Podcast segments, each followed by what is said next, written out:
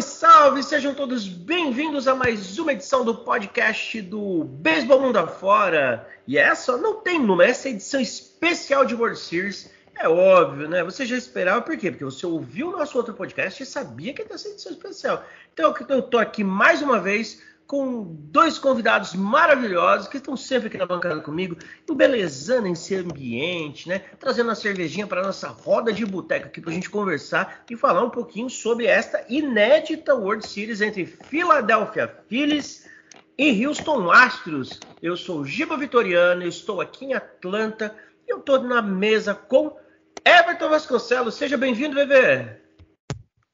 Salve, salve, Giva! Olá, ouvinte do podcast Peso Vamos Dar Fora. Tô muito animado para fazer esse preview da, da World Series aí. Eu sei que o pessoal vai gostar. E vamos lá, vamos, vamos, vamos falar sobre Phillies e Astros. Boa! Vamos que vamos e vamos chamar ele, né? Diretamente do Rio de Janeiro. Fala, meu padrinho! Fala, Mouta! Bem-vindo! Fala, galera do Beisebol Mundo Afora! Fala, VV! Fala! Amigos que estão sempre aqui, amigos e amigas ouvindo a gente aqui no podcast, nosso papo de botequim sobre beisebol aqui nesse programa especial. A gente tem muita coisa boa aí para falar sobre essa World Series que a gente está tão ansioso aí.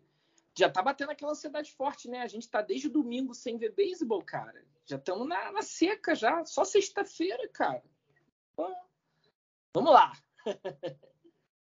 E mais que isso, né, Mouta? Já tá batendo aquela depressão pós-MLB, né? A gente já começa a ficar triste. Tem aí pelo menos mais quatro jogos. Se Deus quiser, mais sete jogos. E a gente tá um pouquinho já carente, né, de MLB. Tem bastante beisebol acontecendo por aí. Mas, como o foco aqui é falar de MLB hoje, é de falar de World Series, vamos falar então, né? É, Philadelphia Phillies que chegou nessa World Series de maneira inacreditável, né? Começou o ano aí é, capengando, veio com uma campanha de 87 vitórias e 75 derrotas. É o time com menos vitórias que estavam nesse playoff, né? Abaixo de 90 vitórias, total de 57% de aproveitamento e não visitava os playoffs desde 2011. Já o Houston Astros eles estão pelo sexto ano, né? Chegaram pela sexta vez consecutiva na final da Liga Americana. É a quarta vez na World Series desde 2017 e com uma campanha de 106 vitórias e 56 derrotas, atingiram ali aproximadamente 65%.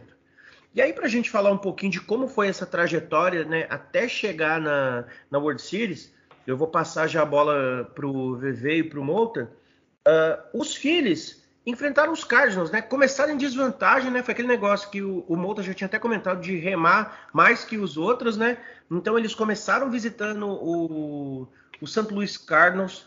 É, era uma série de até três jogos. Eles venceram dois jogos, conseguiram a vantagem e foram passaram para a fase divisional, né? Contra o Atlanta Braves. Atlanta Braves, rival de divisão, é, acabou, acabou perdendo o primeiro jogo em casa para os filhos, o que deu um gás a mais para o time da Filadélfia.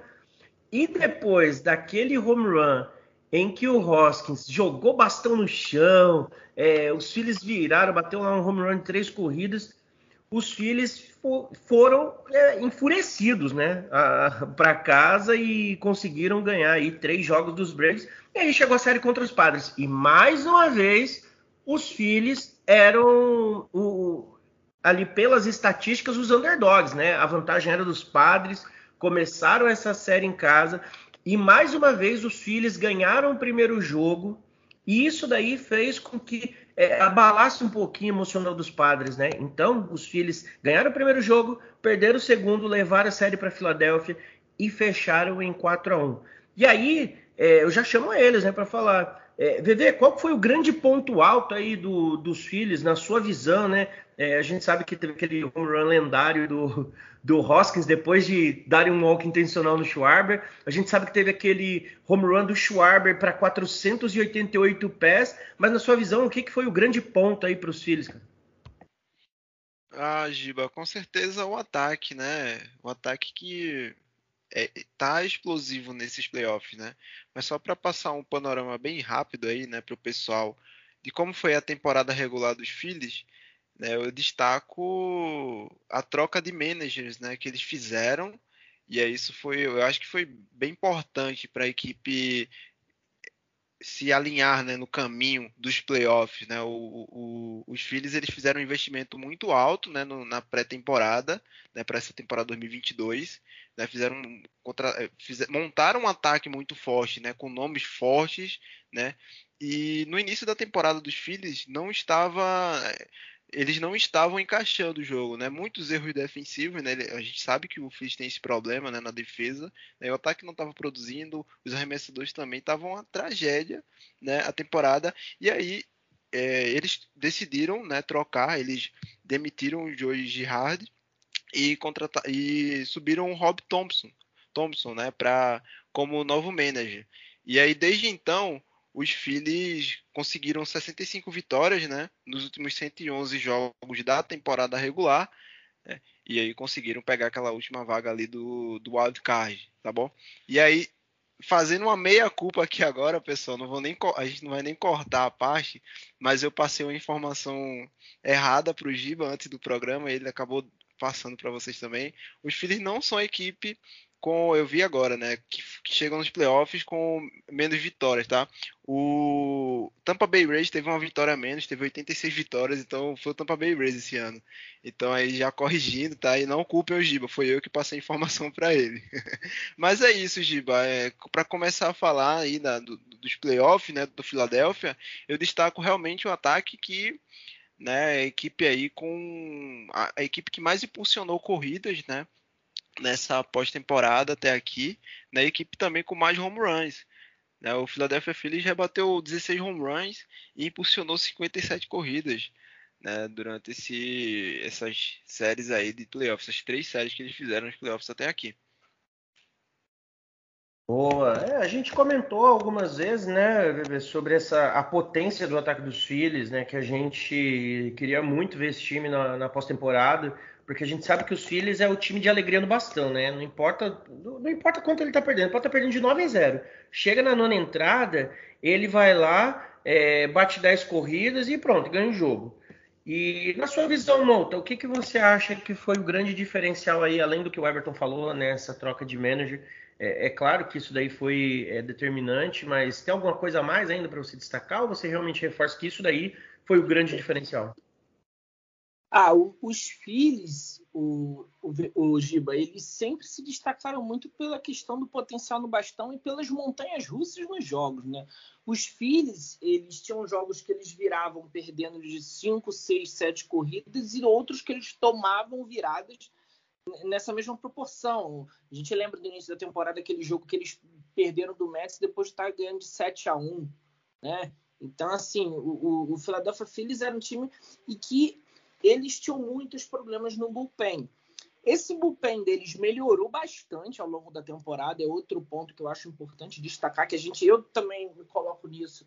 Eu sempre crucifiquei muito o bullpen dos filhos, né? A gente entra naquela, não, o bullpen dos filhos é ruim e tal, e ainda faz aquela associação com o David Dombrowski, na época que era do Red Sox, que ele tem muito essa coisa, né? O Dombrowski, ele monta os times dele fortalecendo bastante rotação, mas ele negligencia o bullpen, isso é bem característico na época do Detroit Tigers foi assim, na época do Boston Red Sox foi assim, e esse padrão se repetiu um pouco no Philadelphia Phillies, mas diga-se de passagem, o bullpen do Philadelphia Phillies melhorou bastante ao longo da temporada regular. Se a gente for considerar é, algumas estatísticas aqui, né, de, do, de, de, de, das equipes, falando de arremessadores, de os arremessadores starters, né, aqueles que abrem jogos, os Phillies eles foram o segundo melhor da liga, o melhor time da liga, atrás do Houston Astros. E nos bullpen, no bullpen, o Philadelphia Phillies conseguiu terminar a temporada em quarto, é, é, em termos assim de eficiência, qualidade de jogo do bullpen.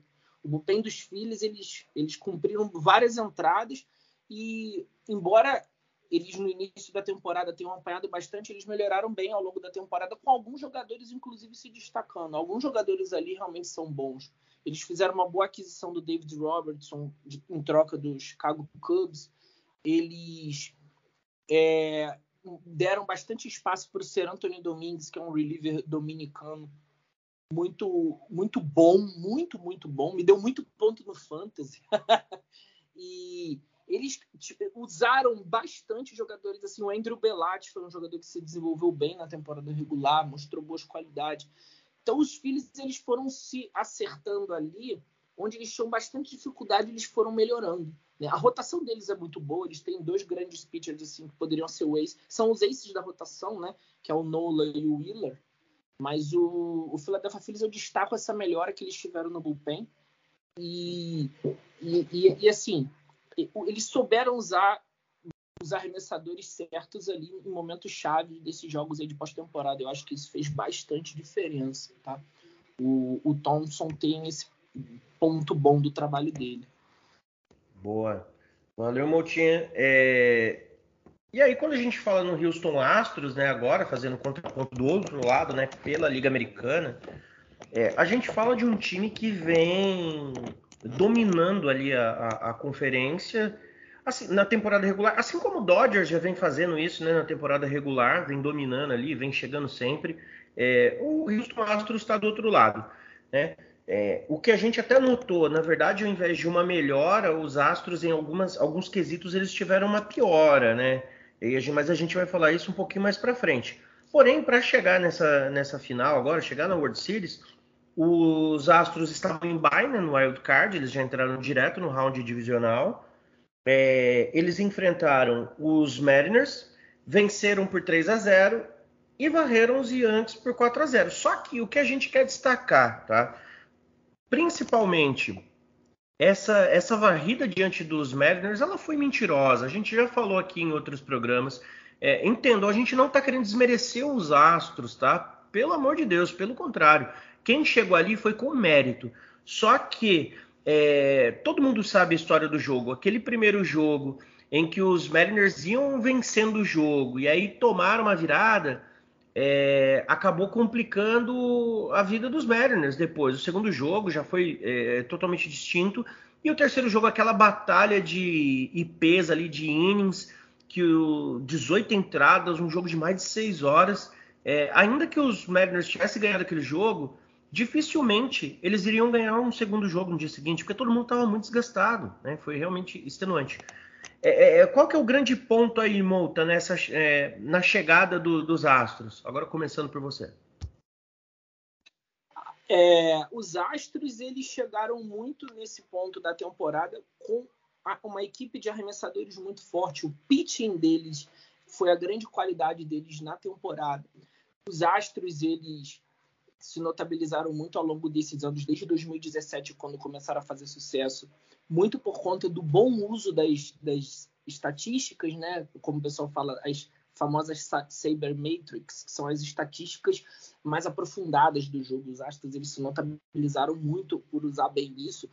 E eles, quando começaram a fazer sucesso em 2017, eles tinham alguns bons arremessadores, mas tinham um lineup muito forte, que foi até se fortalecendo ao longo dos anos. Mas olha como é que eles são bons assim, em desenvolvimento e, e até para ver o que eles precisavam melhorar. Eles tinham bons arremessadores, mas não eram tops nisso. E ao longo dos anos, eles foram perdendo alguns jogadores que iam para agência livre, assinando contratos de valor alto com outros times, mas eles foram desenvolvendo essa área do jogo dos arremessadores deles, desenvolveram vários arremessadores jovens ali, contrataram outros na free agency. Então, assim, eles desenvolveram uma parte do jogo deles que não era algo que eles se destacavam tanto, né? E mesmo perdendo alguns jogadores importantes na, ao longo dos anos.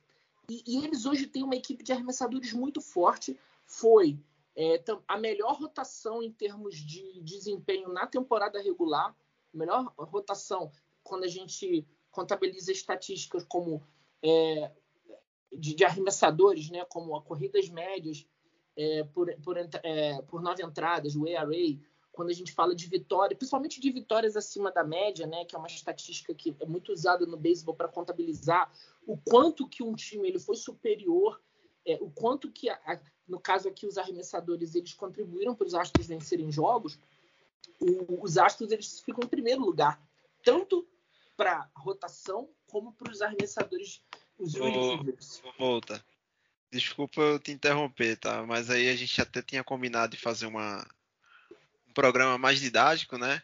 E aí você falou de ERA, né? O Astros ele teve o ERA mais baixo, né? Do, a rotação dos Astros. O que é, que é o ERA? Explica pro pessoal. O que é, é considerado um ERA bom? É, o ERA, é, como, como gente, o Everton colocou bem, ele é a média de entradas arremessadas, a média de corridas é, levadas por nove entradas, né? É, você é uma média que se faz da quantidade de corridas merecidas que um time ou um arremessador levou e se coloca aquilo, quanto que seria aquilo em nove entradas. E um ERA bom, né, para um pitcher que inicia um jogo, que é o que a gente chama de starter, né, são aqueles que jogam mais entradas. Um starter, a gente pode dizer que ele tem um ERA bom ali, se ele fica abaixo ali de, de 3,5, 3,5 e, e fica ali por, até de 2 a 3,5, a gente pode dizer que é um ERA bem bom. Tá? Abaixo de 2 é um ERA assim top, de elite, um ERA de elite. Tá? ERA 2 ou menos é um ERA de elite. Você bota ali entre 2 e 3,5. Entre 2 e 3 dá para dizer que é muito bom. De 3 para 3,5 você pode dizer que é bom. Acima de 3,5 já é preocupante. Para reliever, você dá para você ser um pouco mais né, exigente, porque é, o, o reliever ele faz menos entradas. Então, ele proporcionalmente ele não é, ele não tem os arremessos dele tão vistos, então você pode pegar um pouco mais pesado com o reliever, tá? Embora vários relievers tenham o ERA um pouquinho mais alto. A gente é importante a gente não analisar só olhando o ERA, tá, gente? Olhando é, essa estatística, ela ajuda, mas ela não é, a, não é o, o, todo. A gente tem que sempre procurar olhar mais informações, né? E os Astros eles se notabilizaram muito pelo, por isso, pelo pelo ERA né, por essa estatística das, das corridas merecidas, foram melhores na liga. E nessa temporada eles já não tiveram é, um lineup, né, uma ordem de rebatedores tão forte como em anos anteriores, embora seja bom e tenha se destacado por isso, mas não tanto, né, como em outras equipes muito vencedoras dele. Ah, legal. É, é, é, bem legal. A gente realmente já tinha comentado, né, sobre fazer algum programa mais didático, né?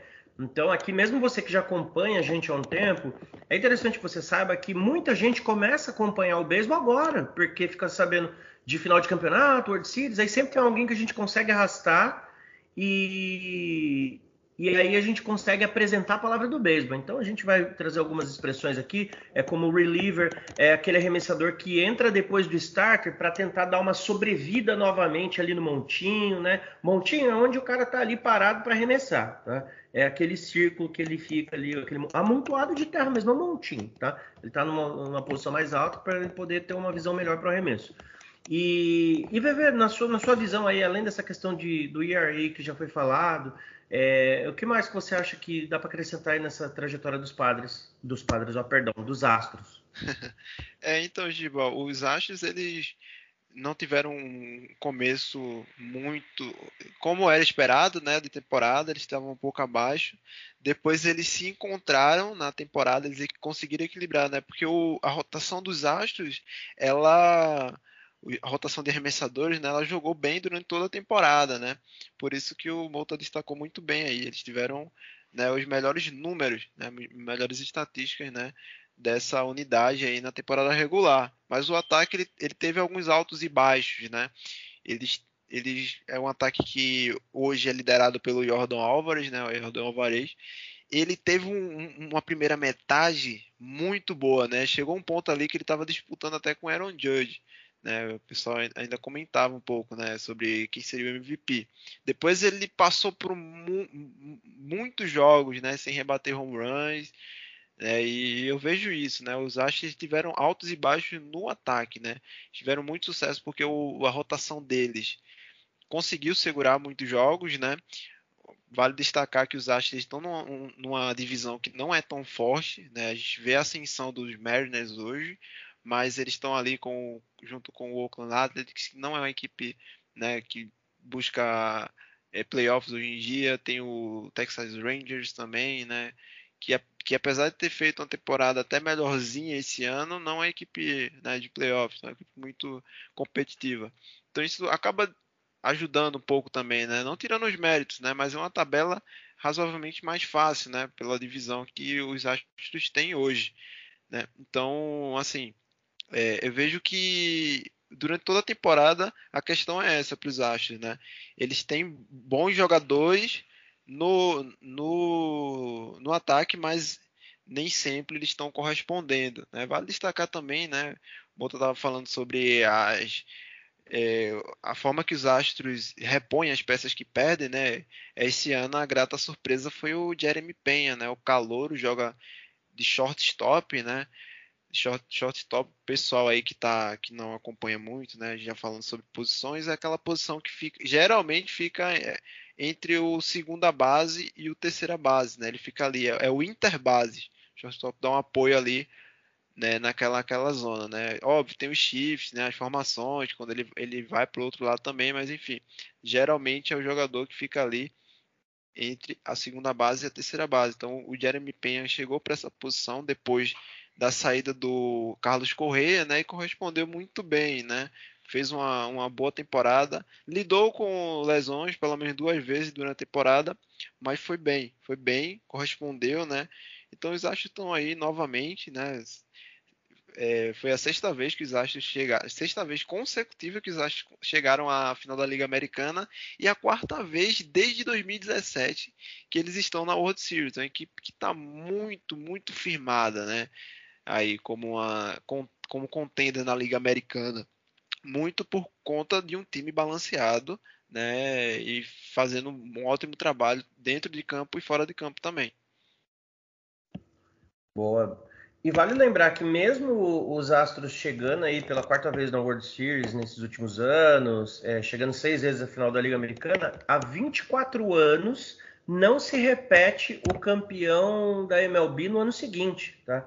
Os Braves tinham a chance esse ano, chegaram até o divisional e caíram para os filhos. Então, é, mais uma vez a gente não vai ter e vão ter que aguardar o próximo ano para tentar ter mais uma vez aí o Phillies ou o Astros, é, o campeão chegando e tentando defender o título. Tá? Isso daí é um dado bem interessante para vocês verem que é, muitas vezes a gente fala em rebuilding, né? Fazer uma reformulação de elenco, re, é, fazer tudo, tudo novo. É, e acontece muito rápido, chega muito rápido o momento de fazer um rebuild. E muitas vezes o time fica anos e anos tentando se remontar e, e não consegue, né? A gente vê aí o, os Orioles que agora estão conseguindo montar um time decente depois de muito tempo. E agora falando mesmo na pós-temporada, né? Na, na post-season, cara, é, é, surreal olhando aqui os números, né? É, era impossível que o Bryce Harper não tivesse ganhado o prêmio de MVP. É, ele é o líder em aproveitamento no bastão, né? Quando a gente fala AVG, é o aproveitamento. Então, em 41,9% das vezes que ele vai no bastão, ele consegue rebater. Ele tem 5 home runs, 11 RBI, né, aquela rebatida impulsionada, quando ele rebate, alguém consegue anotar a corrida. E 18 hits, né, 18 vezes que ele rebateu. O, o, a pessoa, né, o, o, outro jogador que chegou, que chegou próximo aí foi, foi que foi, é, se a gente for fazer uma comparação com os Astros, tá? É, nos Astros a gente teve o Gurriel ele tem 36,7% de aproveitamento, que é mais baixo do que o do, o do Harper. O Jeremy Penha ele teve 3 home runs, o Jordan Álvares teve 8 rebatidas impulsionadas e o Gurriel teve 11 hits. Então assim, é, para vocês verem como o Bryce Harper ele realmente ele é completo. E aí eu queria que vocês dessem uma passada nesse ataque também do do, dos Phillies antes mesmo da gente entrar na falar do ataque do, do, dos Astros e depois falar de, de ambos os pitching games. É, Giba, realmente uma pós-temporada sensacional do Bryce Harper, né? Incontestável MVP aí da liga final da Liga Americana, né? Contra o contra o San Diego Padres, mas mais importante do que ele está jogando dessa forma que você falou aí, né, com esses números, é o ataque do, dos Phillies está correspondendo também, né? Porque não adianta você ter um jogador carregando o piano e outros lá, né, não jogando bem. Mas não, o ataque dos Phillies é um, um ataque que está rebatendo muito, né? eles estão chegando em base e por isso que eles estão tendo muito sucesso, né? A gente pode destacar também o Rhys Hoskins, né? O primeira base, ele, ele rebateu inclusive três home runs na série contra o San Diego Padres, né? Tá com oito rebatidas, né? Não, não tava com a, com a pós-temporada muito legal, mas depois daquele episódio lá do, né, que deram um walk intencional para ele, ele chegou no bastão no primeiro arremesso, mandou a bolinha lá para fora do muro né? Ele, ele passou a rebater bem né, na pós-temporada e home runs bem decisivos. Tá? O Nick Castellanos está jogando bem também, né? É, não tão bem com, como o Bryce Harper, né? Mas assim, ele, ele, tem, ele tá rebatendo, né? Tem 10 rebatidas nesses, nesses playoffs até aqui. Né? O Kyle Schwarber também tem home runs importantes né? nessa, nessa pós-temporada. Então, assim, né, do, do 1 ao 5 ali, se a gente pegar, né, tem o, é o só para a gente ver aqui, né, que é o Kyle Schwarber, né, depois vem o Rhys Hoskins, né, JT Helmuto, que é o catcher, e aí vem o Bryce Harper, né, o rebatedor número 4 do, do Phillies, e depois vem o Alec Bon, né? Do 1 ao 5 é um ataque muito poderoso. Esses caras rebatem, rebatem e rebatem né? Um ataque que vai dar, com certeza vai dar trabalho aí para os arremessadores dos Astros, né? Então é isso, né? Um ataque que está excelente nessa pós-temporada. Sobre os Astros, o, o Giba e VV, o que, que acontece? Os Astros, como a gente falou, né? Eles têm um bom ataque, mas é um time que teve que repor várias peças importantes que se foram ao longo dos anos, né? O Springer, o, o Correia, o Penha entrou muito bem no time, né? No outfield, o Tucker, né, jogando ali como jardineiro, ele, ele, ele tá bem, ele já vem se afirmando nesse time ao longo dos anos.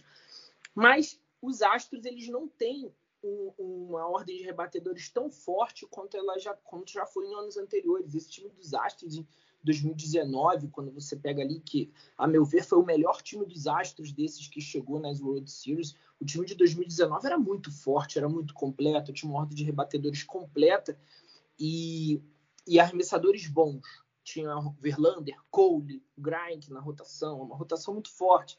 O bullpen não era tão bom quanto desse time, mas a ordem de rebatedores e a rotação era muito forte. Nesse time de agora, a ordem de, de rebatedores não é tão forte. A gente tem ali, quando a gente pega ali do, do início da ordem e vai descendo, o Altuve está numa fase muito ruim nesses playoffs.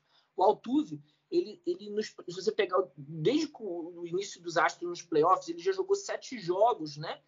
E, e ele só conseguiu, ele conseguiu três hits. Isso em 32 at-bats. Então, assim, é muito pouco, ainda mais para um jogador como é o Altuve. O aproveitamento dele está menos de 10%. É muito atípico você ver o Altuve assim, mas ele está numa fase muito ruim. O Penha, no geral, eu, eu, entendo que é o melhor jogador dos nos playoffs até aqui, jogador em termos de rebate, desempenho rebatendo, né? Tá muito bem. Foi eleito MVP da, da final da Liga Nacional. O Jordan Alvarez, ele teve, ele deu uma caída agora nesses playoffs da Liga final da Liga Nacional, mas ele foi altamente decisivo contra os Mariners, né? O Giba falou muito bem, uma varrida meio mentirosa, e quem desequilibrou dois dos três jogos foi o Álvares. Ele ele tá tendo um desempenho bom nos playoffs. Ele não tá batendo com tanta frequência como na temporada regular, tá batendo com menos frequência, mas ele tá batendo forte. O Bregman tá voando, tá fazendo ótimos playoffs, é o segundo melhor jogador dos Astros no bastão não fez uma temporada regular tão boa, mas cresceu bem nos playoffs. Aí você pega o Tucker, o, o Kyle Tucker, ele tá rebatendo em momentos importantes, mas ele também não está sendo tão regular. E aí, quando você vai descendo nesse lineup dos Astros, você tem o Gurriel, que está muito bem, fez uma temporada regular ruim, mas cresceu bem nos playoffs, como o Bregman. O Mancini não tá bem. O Mancini, ele chegou nos Astros, fez alguma coisa na temporada regular, depois caiu de produção e não tá conseguindo se desenvolver muito. O Chas McCormick, né, que foi um, um jogador de campo externo que eles subiram já na temporada passada e tá se afirmando, tá fazendo uma boa pós-temporada, ele tá rebatendo com uma boa frequência e tá conseguindo vários walks, tá chegando bem em base, muito interessante. E o Maldonado tá melhor do que se esperava. Não tá bem, né? O Maldonado é um jogador que tipicamente não rebate bem, mas ele tá bem nos playoffs, está conseguindo chegar em base mais do que o normal dele, né? Tá tendo bons números de chegada em base. Então, assim, os Astros, eles não estão quentes como os Phillies, não estão rebatendo forte como os Phillies, mas eles podem causar muito dano, como causaram dano nos Yankees, e principalmente os Astros têm um negócio que em playoffs é essencial. Eles estão rebatendo bem em momentos importantes. Quando eles têm a oportunidade de colocar a gente em base, eles estão rebatendo. E isso faz toda a diferença, mesmo que às vezes você não consiga rebater tantos home runs. Mas você, nos duelos decisivos ali no, no plate, se você consegue rebater com gente base, faz toda a diferença. E os Astros eles estão conseguindo se dar bem nisso. É, boa, Molta. Legal. É, agora, já que a gente já está falando dos, dos Astros, vamos começar falando do pitching game deles agora, né? Vamos passar para eles primeiro. É engraçado, né? A gente falou durante a temporada regular o tempo todo sobre o Verlander como é, MVP da, da liga, o Cy Young, né? Da liga americana, e aí chega nos playoffs, o que, que acontece com o homem não vence? ERA de 6.3, o pior ERA dos Astros, apanhou do, dos Mariners. E aí, enquanto isso, o Framber Valdez indo muito bem, o Christian Javier também indo bem. É, é, o que, que, acontece que o Verlander não vence multa? Ô, homem! É, rapaz, o Verlander ele não tá fazendo uma pós-temporada tão forte assim. E ainda tem isso que você falou. O Verlander tem uma curiosidade. O Verlander ele não tem na carreira dele toda, que é uma carreira de jogador de Hall da Fama, ele nunca teve uma vitória em World Series. Isso é algo preocupante. Os números dele de World Series não são bons. E assim, mas justiça seja feita. O jogo importante da série contra o New York Yankees que ele abriu, ele jogou bem, teve dificuldade no início, as três primeiras entradas dele não foram boas, mas ele se recuperou e no final o jogo dele né, foi bom. Mesmo ele contando ali com um desempenho ruim de vários dos rebatedores dos Yankees, o Verlander ele foi bem. Então, vamos ver né, se ele quebra esse tabu aí da World Series. Fala, Bebê, eu sei que você tem coisa para falar aí também do Verlander. Sei que você é um entusiasta do homem, mas parece que o homem tá fraco. Ah, sim, Giba. Não, Verlander, ele teve o a melhor para mim o melhor arremessador, né, da temporada regular, né, nesse ano. Ele teve um ERA de 1.75 aí já pro pessoal ir se habituando, né, pessoal? Ele cedeu 1.75 corridas a cada nove entradas que ele arremessou na temporada regular. Então, excelente, né? Abaixo de 2 o dele, eu acho que vai ser o vencedor do Cy Young. Mas nos playoffs realmente é, é outro jogador, né? Eu acho que tem muito a questão psicológica, né? Tem muito disso. Playoffs é, é um outro campeonato, é um outro clima ali. Qualquer arremesso ruim pode ser um decidir o jogo, não só o jogo, né? Como o destino do time, enfim, tem muito disso, né? No, nos playoffs. E aí o, Verlander, ele, já nos playoffs, ele tá com um ERA de 6.30, né? O maior ERA dos Astros, né? Por incrível que pareça é o ERA do, do, do Verlander, né? E assim, o Milton falou muito bem aí, né? Em World Series, ele ainda não venceu, cara. Ele fez vitórias, seis derrotas, né? Um ERA de 5.86. Né? Então é, é, bizarro, né? Um jogador do, tão experiente como Verlander, né? um jogador muito bom, né? Mas em World Series ele tem números que aí a gente nem conseguiria imaginar, né? Eu fiquei até impressionado quando eu vi essas estatísticas hoje. Pois é, e aí quando a gente passa ali para o lado dos, dos, dos padres. Gente, cismei com os padres hoje. Coitados, os padres já morreram. Os padres já estão na missa de sétimo dia, meu, pelo amor de Deus. Acho que isso daí é abstinência de beisebol já, muito tempo sem, sem MLB. É, quando a gente passa para o lado dos filhos, é, confesso que eu estou surpreso com esse com excelente desempenho do Zach Wheeler. É, é óbvio, a gente sempre falou aqui é, do Nola, do potencial dele, da, de como ele, ele vinha já né, durante a temporada, é, mas o Wheeler cresceu muito, muito aí no, nessa pós-temporada. Uh, e fez aparições legais. Ele arremessou na pós-temporada até agora 25 IPs em um terço, né? Ou seja, 25 entradas em um terço. E isso daí é, é um número impressionante. Quando a gente fala do Aronola, ele arremessou só 17 entradas, né? Praticamente um jogo a menos. É, o, o, que, que dá para esperar desse, desse montinho aí, né? Agora que a gente já, já teve até o Alvarado foi bem, gente. Oito entradas, ó, IP de 3.38. José Alvarado, o arremessador preferido do querido Mouta, né, Mouta? Pode falar, Mouta. é, rapaz, o Alvarado ele melhorou aí. Ele começou é, um pouco mal os playoffs apanhando dos Cardinals, né? Lembrando que aquele primeiro jogo ali, Cardinals e Phillies, né? Os Phillies ganharam de virada ali de 6 a 3 o Alvarado começou mal ali, tomou duas corridas naquele jogo, mas depois, ao longo dos playoffs, ele só tomou mais uma corrida, né? Ele tá muito bem. E como você falou aí do, do Wheeler, né, o, o Giba, o, os, os Phillies eles têm uma rotação forte, isso, muito forte. Eles têm dois arremessadores ali que são elites, no Zach Wheeler e no Aaron Nola. O Aaron Nola ele foi o segundo arremessador da liga na temporada regular que mais fez entradas. Então ele é um jogador que ele elimina muito, ele elimina bastante. Né? E, e, e ele tá bem nos playoffs, ele sofreu no jogo lá contra os Padres, mas no geral ele tá bem. E o Wheeler vem fazendo jogos assombrosos, assim. Mesmo contra o Braves, que ele perdeu o jogo, né? Ele tomou três corridas, mas ele conseguiu em seis entradas. Ele foi bem no jogo, se considerar.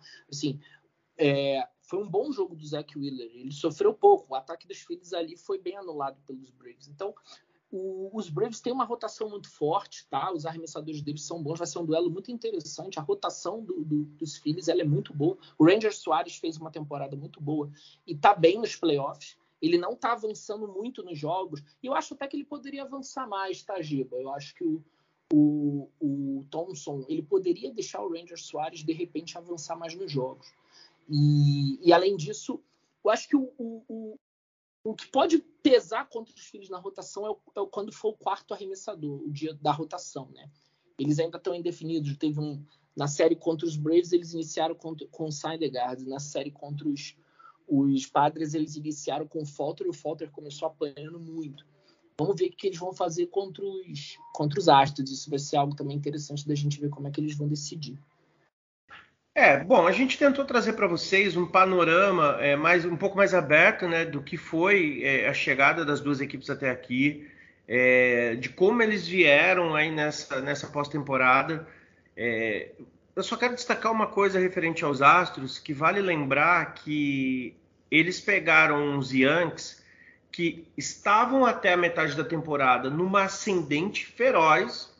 Chegou ali o jogo das estrelas, o Yankees começou uma descendente e veio cansado de uma série esticada ao extremo contra os Guardians, tá? Então, talvez, né? Talvez, né? O se não entra em campo, mas se os Yankees tivessem resolvido um pouco mais rápido a série contra os Guardians, é, tivesse tido uma chance um pouco melhor, tivesse até esticado mais essa série contra os Astros, tá? Mas todos os dois times estão é, com uma semana praticamente para descansar. O World Series começa só nessa sexta. É, e aí, para a gente falar da World Series é, que começa nessa sexta, eu quero saber, é, é para a opinião de vocês, qual que é o ponto fraco aí ou o ponto chave né, dos times para levar isso. Eu vou falar a minha, né, minha visão. Acho que os, os Phillies eles precisam ganhar esse primeiro jogo.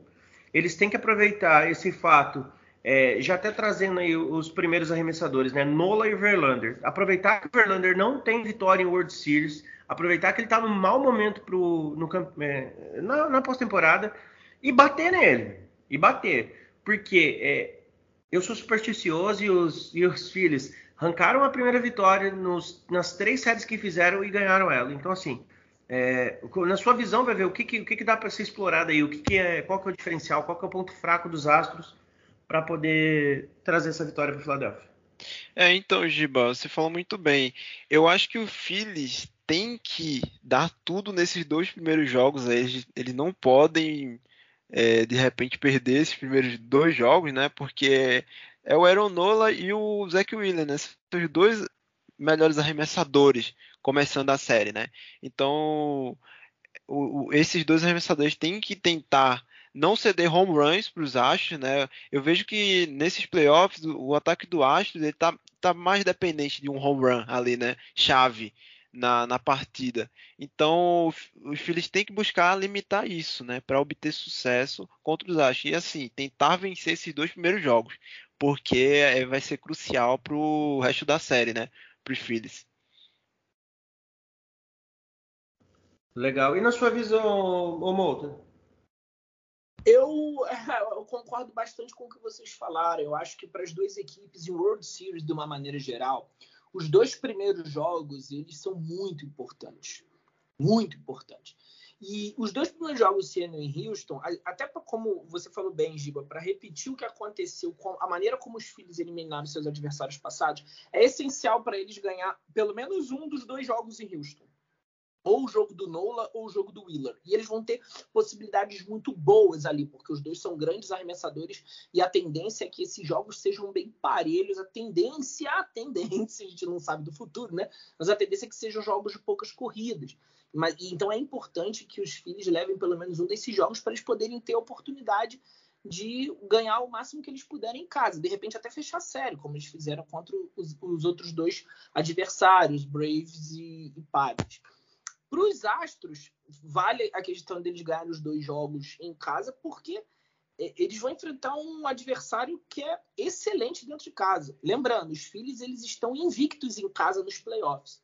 Então, assim, é importante para os Astros chegarem fortes no, é, quando forem enfrentar os Phillies lá no Citizens Bank Park, para que eles tenham essa gordura de que, por acaso, se eles vierem a perder dois jogos lá no, na Filadélfia, por exemplo, eles ainda têm ali uma vantagem de 3 a 2 e possam fechar a série em casa. Então, eu acho que esses dois primeiros jogos, eles de fato vão dizer muito de, do futuro da série. E, e, e, tem um ponto também, rapidinho, desculpa.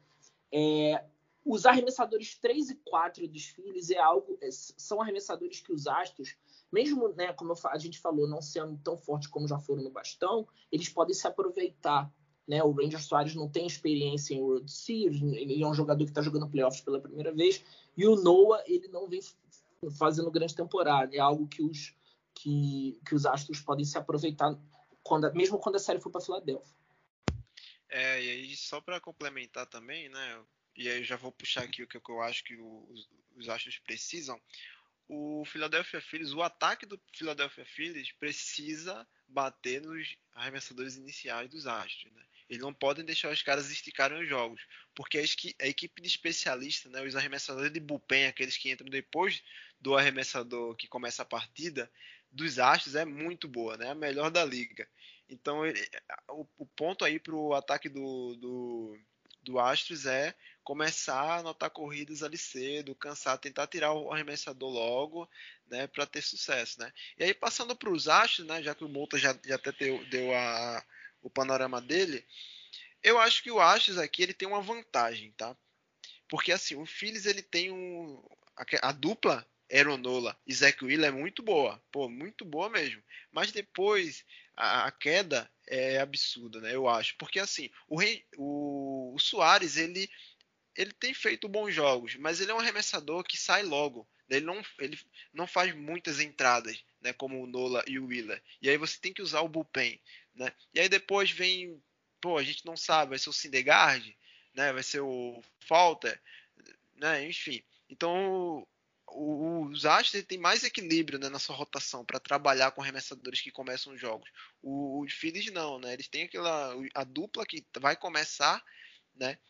Mas depois a, é, o nível ele baixa, né, dos arremessadores. Então, vamos ver, vai ser interessante aí, porque para mim os Astros largam na vantagem nesse sentido aí que eu acabei de falar. Então, é, na, na, minha visão aí também passa um pouco disso. É, talvez o ponto fraco e aí ali um pouco de ali um pouco de cada um. Hoje eu acho que o ponto fraco dos Astros também consiste nesse ataque, cara, que depende muito de home run, depende muito do pitching game adversário não estar bem. E aí, esse pode ser o ponto, pode ser exatamente a fraqueza deles, pode ser o que acaba favorecendo eles. No momento em que enfrentar essa rotação que não é a principal, enfrentar esses arremessadores que não estão bem, eles aproveitarem e anotarem corridas, entendeu? É o momento que eles têm. Vocês estavam falando do Falter, o Falter ele jogou dois terços de uma entrada só, cedeu três hits, foram quatro erros, um home run, um walk ERA de 54 tá bem, né? É, Deus foi naquele jogo Essa... que o foi naquele jogo que o Padre fez quatro corridas, né? Na primeira entrada, mas aí o Phillies ganhou o jogo ainda, enfim, foi É, Super Phillies é, é, terrível. E assim, era para poder contar com o Zac Efron, mas não consegue também, porque é outro que não tá bem. É, então eu acho que vai com o Sandgard mesmo.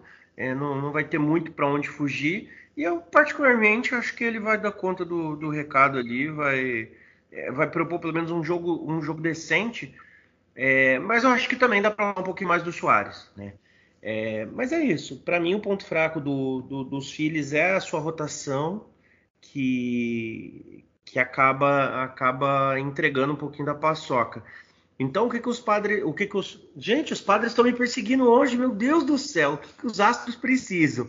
Os astros precisam é, encurtar ao máximo a passagem no bastão do, dos arremessadores starter, porque aí eles vão ter o bullpen ali e vão ter uma chance maior. A gente viu a dificuldade que eles tiveram quando eles enfrentaram é, pitchers melhores, né, tanto na série quanto contra os Mariners, quanto é, na série quando eles começaram contra o Garrett Nolan, o Garrett Cole. E aí vocês viram que foi jogo apertado, jogo difícil. É, eu não acho também que vai ser jogo apertado assim, de pouquíssimas corridas mas eu acho que vai ser um jogo de início muito tenso e a vitória, a vitória do jogo 1 para mim é fundamental, para quem quiser ganhar a série, é fundamental. É, e aí vamos falar rapidinho aí desses confrontos, né? A gente tem Nola e Verlander, Wheeler e Valdez, provavelmente Soares e Javier e depois a gente está prevendo aqui os, o Syndergaard contra o McCullers. Inclusive, nesse confronto de Syndergaard contra o McCullers, no dia 1 de novembro, vai acontecer o nosso encontro lá no The Pitchers. Né? Então, venha participar com a gente, venha conhecer o pessoal do BMA. O VV vai estar tá lá, o Monta vai estar tá lá com a Raquel. Vai, gente, vai ser muito louco, tá? A gente já fez é, no outro ano. Teve uma galera que apareceu lá. Eu tô nos Estados Unidos, né? Então eu só entro em chamada de vídeo, dou tchauzinho, tomo minha cerveja daqui, vocês tomam de lá e tá tudo certo. É, qual que você prevê aí que é o confronto mais equilibrado em Monta? Eu tenho minha opinião aqui, eu acho que você vai falar o, jogo 2, né? Não querendo te deixar tendencioso. Mas qual que é o jogo que você acha que vai ser mais difícil aí no Montinho?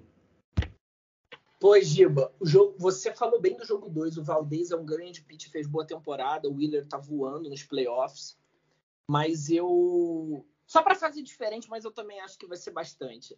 Vai ser o jogo. Eu acho eu vou ficar com o jogo 1, um, porque assim, eu acho que o Nola. Ele já fez um grande jogo contra os Astros nessa temporada, tá? Foi na, inclusive na última semana da temporada. Os Phillies ganharam dos Astros no Minute Maid Park, na casa dos Astros. E o Nola fez um jogo excelente. Ele tomou dois hits no jogo e fez seis entradas, conseguiu nove strikeouts. Ele só não foi mais à frente porque os Phillies classificaram para os playoffs nesse jogo e o Thompson já quis poupar o braço do Nola. Então eu acho que o Nola e o Verlander vai ser um baita duelo. Eu estou confiante que o Verlander, mesmo né, vindo de jogos não tão bons, mas eu acho que ele vai fazer um bom jogo contra, contra os Phillies. Eu estou esperando um jogo aí, o, o Giba, que vai estar tá 0 a 0 no final da sexta entrada. Eu estou achando que vai ser um jogo bem, um jogo de arremessadores mesmo. Estou muito ansioso para ver. Vou ficar com o jogo 1, um, mas o seu o palpite que você colocou do jogo 2 é muito bom também, tá? Boa. É, tem uma coisa que eu já falei do Verlander. Dificilmente ele faz dois jogos seguidos muito ruins. Tá? Então ele fez um jogo ruim ele não vai fazer outro jogo ruim assim. Ele vai vir muito mais atento e, e, e esperto com o que ele está fazendo. É, o VV tem uma curiosidade sobre esse lance do, dos Astros e dos Filhos terem se enfrentado na última rodada, não tem, VV? E agora está fazendo World Series? Ah, sim, eu estava lendo umas matérias hoje, aí eu vi que o é a primeira vez, né, que duas equipes que se enfrentaram na, na última série da temporada vão fazer a World Series, né? A última série da temporada foi Astros e Phillies, inclusive os Phillies conquistaram a vaga no Wild Card nessa série, né? E agora eles estão para se enfrentar na World Series pela primeira vez na história. Pô, são curiosidades que, cara, é surreal a quantidade de coisas que principalmente a ESPN americana consegue de informação pra gente. É cada coisa incrível. E na sua opinião, Bebê, qual que é o jogo aí que você tá esperando ver é, dessa série aí dos, desses quatro primeiros, né? Porque depois do quarto jogo, se a gente precisar do quinto, sexto e sétimo, começa a repetir a rotação, né? Ah, sim. O que eu, o que eu tô esperando mais ver, que, que eu tô mais animado para ver, é isso? Exa exatamente. O que, que você, ah, qual que você acha que mais animado para ver é o jogo 4, cara, que eu vou estar tá lá tomando uma cervejinha, lá no The Pitcher, né, comendo um hambúrguer bom. ah, com Mouta lá também, né? Você, tá vendo? vamos lá, vamos, tamo junto lá. Não, o Mouta tá falando, não, o jogo que eu mais quero ver é o jogo O VV não, o VV quer ver a galera, pô. Não, esse vai ser. Não, é, o VV tocou num ponto que eu não observei, o VV tá correto. Não, mas é isso aí. E, o mais equilibrado para mim vai ser o jogo 2, né?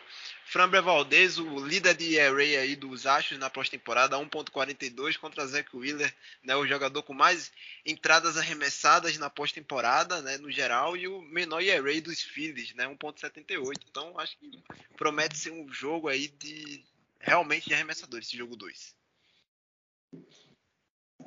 Pô, é, eu também, eu vou ficar com esse jogo 2 aí também, que eu acho que ele vai ser bem interessante.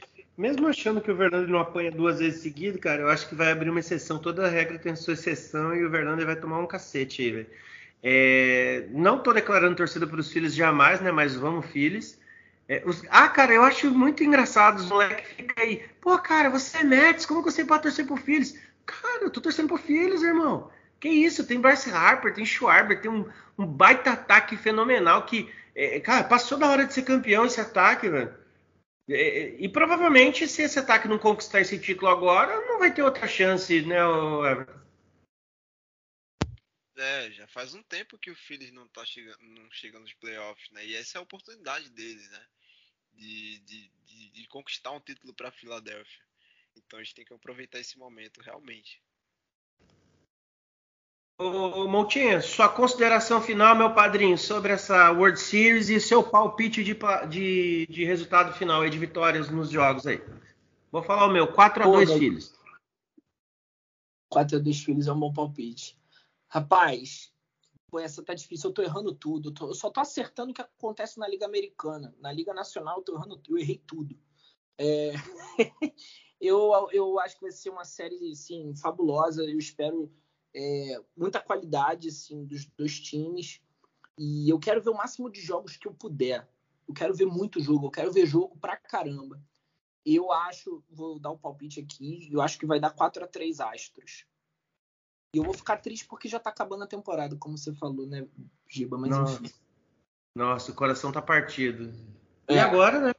Nada melhor do que fechar o, o programa da, da, da, da pós-temporada com ele, né? Com o VV. Fala, VV, qual que você acha que é o palpite desse, dessa World Series aí?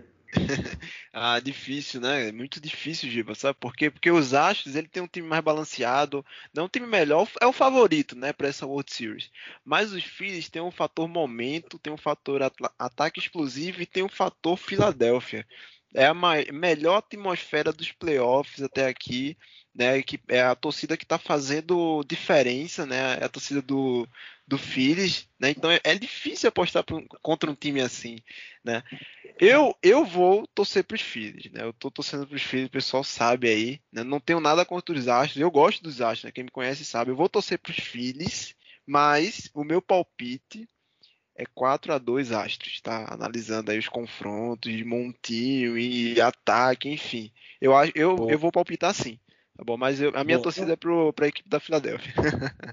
Ô, Monta, eu gosto que o VV joga a ziquinha reversa dele e sempre dá certo. Porque na última série ele falou, não, vai dar padres, que não sei o quê. Mas, olha, eu tô torcendo pros Sirius, e, e deu certo. Então, vamos aceitar a ziquinha reversa do VV. E é isso, gente. É, a gente vai convidar mais uma vez vocês a estarem lá no The Pictures conosco. É, venha na página do BMA, venha no, no nosso nas nossas redes sociais, é, veja sobre o horário, entra no nosso grupo de, de do WhatsApp, entra no grupo para participar do encontro lá com o BMA. É óbvio, você não paga nada para participar desse encontro, você só vai pagar o que você consumir, obviamente, né? Além de estar num ambiente que tem uma atmosfera muito massa, né? É... Então vou agradecer, obrigado padrinho, obrigado Malta pela sua participação mais uma vez nesse Special World Series Weekly. Eu que agradeço, Giba. Foi um prazer, meu amigo. Tamo junto aí. VV, grande abraço. Muito bom estar com vocês aí. E, cara, que o beisebol brilhe muito nesses próximos dias, que nós possamos ir a sete jogos. E, cara, que chegue logo na terça-feira, dia primeiro, que eu quero muito ver o VV e a galera do BMA. Vamos lá, galera. Vamos participar do nosso encontro que vai ser show. Grande abraço para vocês aí. Tudo de bom, meus amigos. Boa, valeu, Moutinho. Ai, como eu tô triste de não estar lá no encontro. É, VV, muito obrigado pela participação nesse programa especialíssimo. Agora, né, vocês não sabem, mas o VV que vai ralar para editar isso, viu? Um beijo e bom trabalho para você. Não, Giba, você não vai estar tá lá, mas a gente faz uma chamada aí contigo para você sentir um pouquinho da, da experiência, né? Tô esperando o Mouto aqui. Mas é isso, valeu pessoal. Gostei muito do, do programa de hoje, né? Um especial aí para World Series. Espero que vocês também gostem. E vamos lá, vamos, vamos começar essa série aí. Vamos torcer também, né? Eu vou torcer para ir para sete jogos, tá bom? Vamos lá e até a próxima. Tchau, tchau. Boa. E ó, vai acompanhando nos stories do, do Instagram do BMA. Eu vou fazer os boletins do mesmo jeito que vinha fazendo, tá? Vou fazer o boletim pré-jogo, vou fazer o boletim do outro dia falando do resultado da próxima partida e você vai dar o seu pitaco. Fala aí pra gente, quanto você acha que vai ser essa série? Quem vai ser o campeão da World Series? A gente só vai descobrir daqui a sete, pelo menos quatro jogos, mas se Deus quiser, daqui a sete, né? Gente, até a próxima, valeu, fui!